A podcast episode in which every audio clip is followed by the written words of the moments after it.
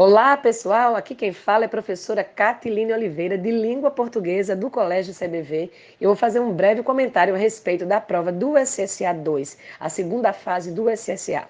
Bem, a prova de língua portuguesa é, são sim 12 questões.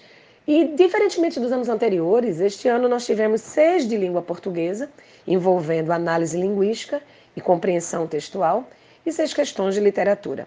Foi uma prova simples, em que o texto, mais uma vez, foi o protagonista. Perguntou-se a respeito de organização textual, intertextualidade.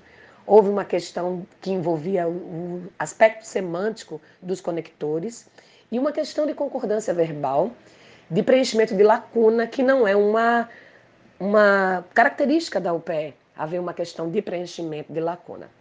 Uma questão de concordância e uma questão de figuras de linguagem. Bem, foi uma prova simples, acessível, um texto para cinco questões e um segundo texto para a sexta questão, que foi a última questão da parte de língua portuguesa.